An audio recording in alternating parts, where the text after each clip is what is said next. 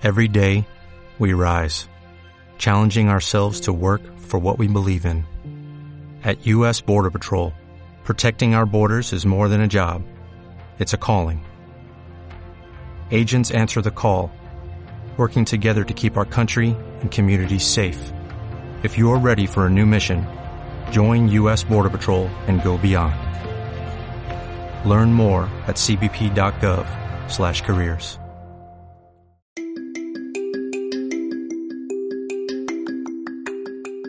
Bienvenidos a Briefing, tu dosis diaria de mercados, finanzas, startups, blockchain y lo que surja. Disclaimer, no se dan recomendaciones de inversión, son solo informaciones y opiniones personales de este curioso mundo del dinero. Soy Mariano Angulo, esto es No Financieros y vamos al lío.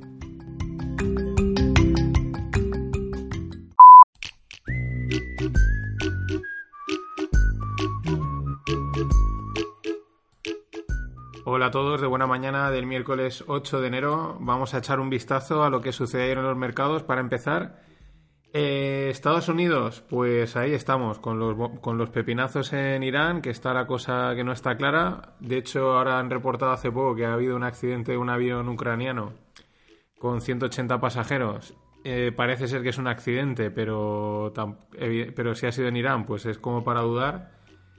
Al mismo tiempo, el mercado ahora visto a primera hora que había pegado un, golpe hacia abajo y otra vez se había recuperado. Supongo que habrá sido parte por esto de este accidente, que, que, enseguida saldrá pues qué es lo que ha sucedido.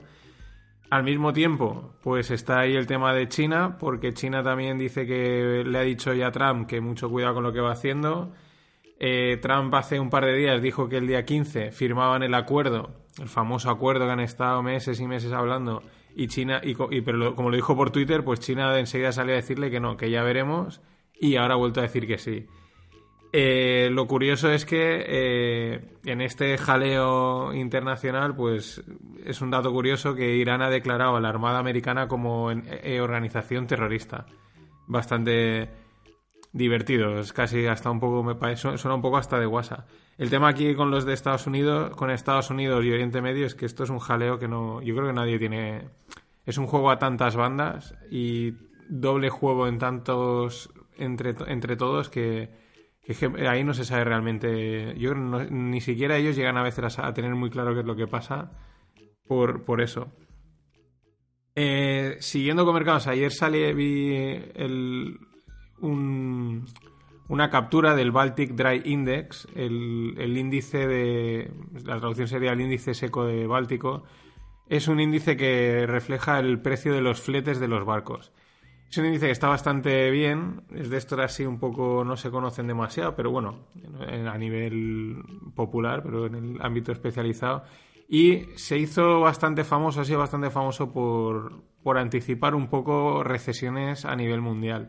Porque como mide el precio del transporte marítimo, pues mmm, como se, por el transporte marítimo va prácticamente todo el comercio mundial y sobre todo mucho comercio de materia prima, pues una caída en los precios pues no es bueno. Y lleva desde septiembre eh, cayendo pero, pero a, a, saco. Hay que tenerlo ahí en cuenta porque bueno, también al mismo tiempo pues está la Fed y están los bancos centrales europeos, el Banco Central Europeo pues para como llevan haciendo durante los últimos 10 años eh, inyectando pasta e impulsando los mercados arriba. Pero otro apunte que hay que tener en cuenta.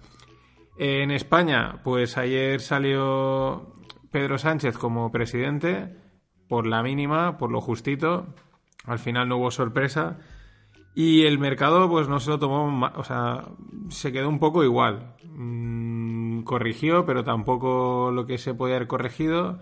Yo creo que quizás ya lo corrigió en, en noviembre cuando salieron las elecciones, o está esperando ahora a, a, hechos, ¿no? A ver a hechos, aunque bueno, pues. Mmm, veremos. Hay bastante incertidumbre, bastantes dudas respecto a todo lo que puede pasar.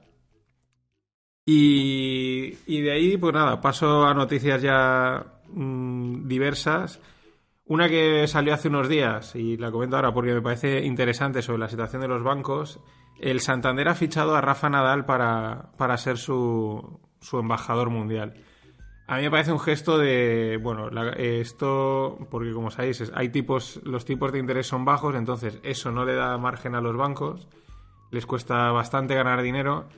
Eh, tienen aparte, últimamente he leído eh, bastantes casos de, de, bueno, de, no vamos a decir engaño, pero sí que, bueno, pues mm, están apretando mucho para intentar que la gente les dé dinero en planes de pensiones, en fondos y en cosas así, porque eh, la cosa mm, gana, o sea, no gana, no tiene suficiente margen. Y a mí el fichaje este Nadal, pues me parece un poco de, oye, trae al mejor que necesitamos, necesitamos remontar de la manera que sea.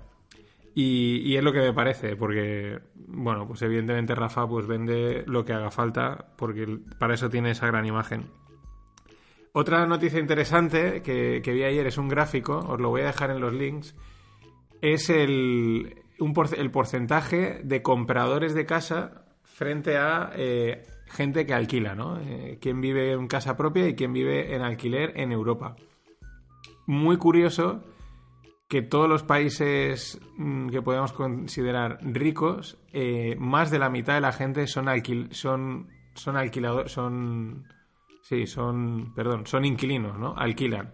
Alemania, Austria, Suiza, Suecia, Francia, Holanda, Bélgica, Finlandia, Irlanda, Reino Unido. O sea, prácticamente los países donde más renta per cápita hay, donde más dinero, los que se consideran ricos, eh, más de la mitad de la gente, en Alemania es prácticamente, no ponen las cifras, pero así a ojo se ve, entre un 70 un 75% de la gente alquila, lo cual es bastante, pues yo creo que es bastante significativo respecto al mantra que hay en España de que hay que comprar. Y los países, curiosamente, más mm, menos, menos, menos ricos, digamos, pues el porcentaje de compradores es mayor. Entre ellos, pues bueno, España está ya a la mitad aproximadamente, uh, bueno, más de la mitad. Un 60% aproximadamente de gente compra frente al, a los que alquilan. Y este es un porcentaje que seguro en los últimos años de la crisis ha subido bastante y probablemente siga subiendo.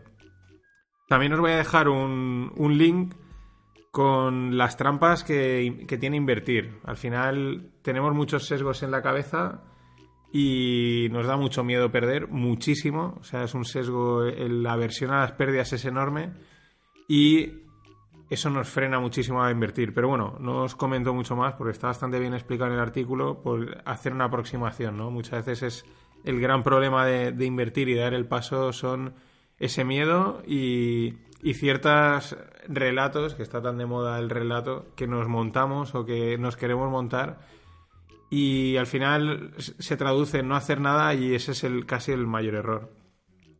Eh, más noticias de, de, mercados o mercados economía. Aston Martin ayer lanzó un profit warning de, pues bueno, este, los coches, las marcas de coches de vez en cuando van lanzando algunos, yo no sé si es que hacen previsiones muy altas y luego tienen que corregir o es que realmente pues últimamente mm, se les descuadran las cosas enseguida. Bueno, empezó, empezó cotizando en un, con un menos 25%, cerró el día al final solo en un menos 16%. Es un dato, un dato más. Eh, también tenemos June Brands, que es una empresa americana.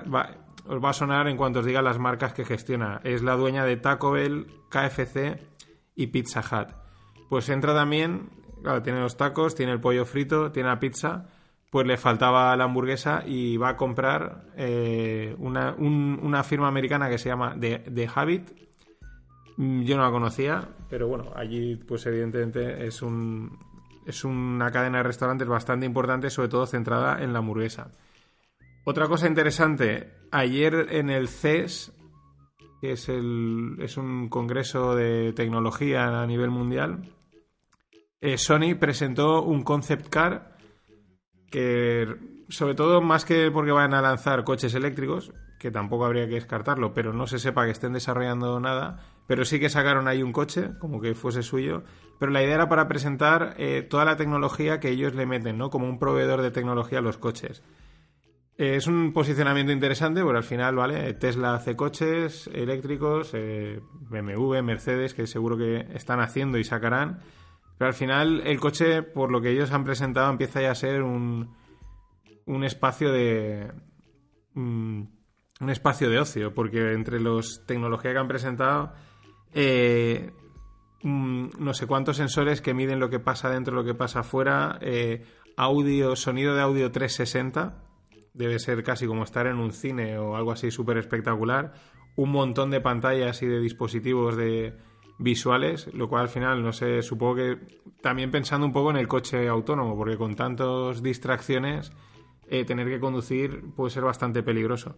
Pero bueno, ha sido un hecho bastante curioso, bastante interesante la, aparición de, de, Sony con un coche que marca un poco también la, la línea hacia donde, hacia donde vamos.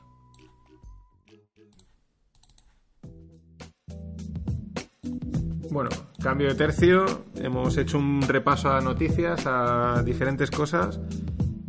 Ahora vamos ya con los cocos. Eh, Amazon. Amazon, eh, según un artículo que os voy a dejar también de Barrons, eh, apunta en los próximos años, aunque muchas veces estas previsiones hay que cogerlas con un ojo porque es muy fácil hacer predicciones, ya lo hice ayer, y previsiones, pero luego suelen fallar todas. Pero bueno, tampoco es que, sea muy difícil adivinar lo que dice. Es que es muy probable que sea el mayor generador de caja, o sea, el que mayor, la empresa que más facture del mundo. De momento, a día de hoy son Apple y Microsoft, pero por la tendencia y por donde van las cosas, es muy probable que Amazon acabe, acabe superándolos. Ahí hay que tener en cuenta una cosa. Eh, en valoración en bolsa, eh, Alibaba, que es la, lo conocéis, el de Jack Ma, el, Amazon asiático chino, eh, tiene una evaluación mucho mayor que, Amazon, lo cual ayuda a entender que igual Amazon puede acabar incluso... Eh, puede incluso, o sea, tiene un, muchísimo más recorrido. Pero bueno, eh, ya os digo, no me parece tampoco una locura ni una gran previsión, pero no deja de ser significativo, sobre todo aparte porque es que empieza empieza a hacer un efecto concentración mayor, ¿no? Ya prácticamente yo me miro a mí mismo y a veces directamente mm, voy a Amazon y compro en Amazon. Ya empieza a sustituir cualquier opción de compra que puedas tener de cualquier producto, ya empieza a, monopolizarlo mentalmente y eso tiene mucho poder. Siguiendo con los cocos, eh, el coco de los cocos, Google. Esta es una noticia de las buenas, de las que de las que hay que ver la tecnología por este lado. Eh, presentaron en la revista Nature que son capaces de predecir, la, inteligencia artificial de Google es capaz de predecir mejor que un, que un médico eh, los cánceres. Sobre todo era el cáncer de mama. Eh, salía que, por ejemplo, las cifras, mm, principalmente en Estados Unidos, pero los radiólogos pierden un 20% de los, de los cánceres que hay. O sea, es decir, de, de cada 100 pacientes, 20 que tienen a lo mejor cáncer se les escapan. Y aproximadamente eh, a eh, una mujer o cogiendo un grupo de mujeres que durante 10 años se hacen las revisiones periódicas que se tienen que hacer, un 50%, o sea, la mitad, eh, acaban siendo falsos positivos. O sea, se le ha dicho que, que sí, pero luego era que no. Bueno, pues la tecnología de Google de detección pues mejora, tampoco es espectacular, la mejora es en torno a un 6% de mejora, no es una, una mejora que digas es espectacular, pero ya apunta a los apunta maneras, o sea, ya van a van van ahí van asomando la patita y esta gente que cada vez va mejorando, pues probablemente la mejora que hay a largo plazo será mucho mejor y al final, bueno, yo creo que para todo el mundo. Y nada, eh, ya para cerrar, una noticia de blockchain. Ayer Aragón, y no es la comunidad autónoma, Aragón es un proyecto de un par de españoles, de Luis. Eh, de Jorge Izquierdo y Luis Cuende, que lo que hacen es una plataforma para crear DAOs. Las DAOs son organizaciones autónomas descentralizadas. Siempre que os hablo del proyecto este espectacular de DeFi que se llama MakerDAO y la moneda estable DAI, pues eso es una, es una DAO pero que se han creado ellos. Pero Aragon lo que hace es dar la plataforma, el marco en el que tú te puedes crear una organización autónoma descentralizada. Eh, ya os comenté que ellos, una de las implementaciones nuevas que iban a sacar era una corte de, de jurado. Un jurado, una corte eh, para resolver pequeñas disputas o pequeños arbitrajes. Bueno, ayer la abrieron y en solo dos horas, pues aunque parezca poco, me parece bastante, ya tenía 19 personas dadas de alta como jurados. Dices, ¿cómo que una persona privada, o sea, una persona individual o anónima, mejor dicho, puede ser un, jurado en una organización de estas y tal? Porque lo que se le exige es que se juegue el dinero. O sea, no voy a ponerlo en el caso real. Imaginaos que los jueces hoy en día, en cada juicio, tuviesen que hacer un depósito de, vamos a poner, 2.000 euros, 3.000 euros, 1.000 euros, lo que sea, y si luego ese juicio al final acaba saliendo mal, acaba diciendo, pues bueno, que se ha hecho mal el trabajo, porque se comprueba a través del siguiente jurado o del mecanismo que sea, pierdes el dinero. O sea, esta es la forma en la que tienes principalmente blockchain y estas nuevas formas de organizar empresas de, funcionar, eh, el incentivo, el stake, es lo que te estás jugando y esa es una de las formas que tiene. Esto acaban de lanzarlo, tiene mucho recorrido, mucho por desarrollo, pero no deja de ser un paso más. Nada más, esto es todo por hoy. Eh, acordaros, nofinancieros.com, eh, arroba nofinancieros y nos vemos mañana.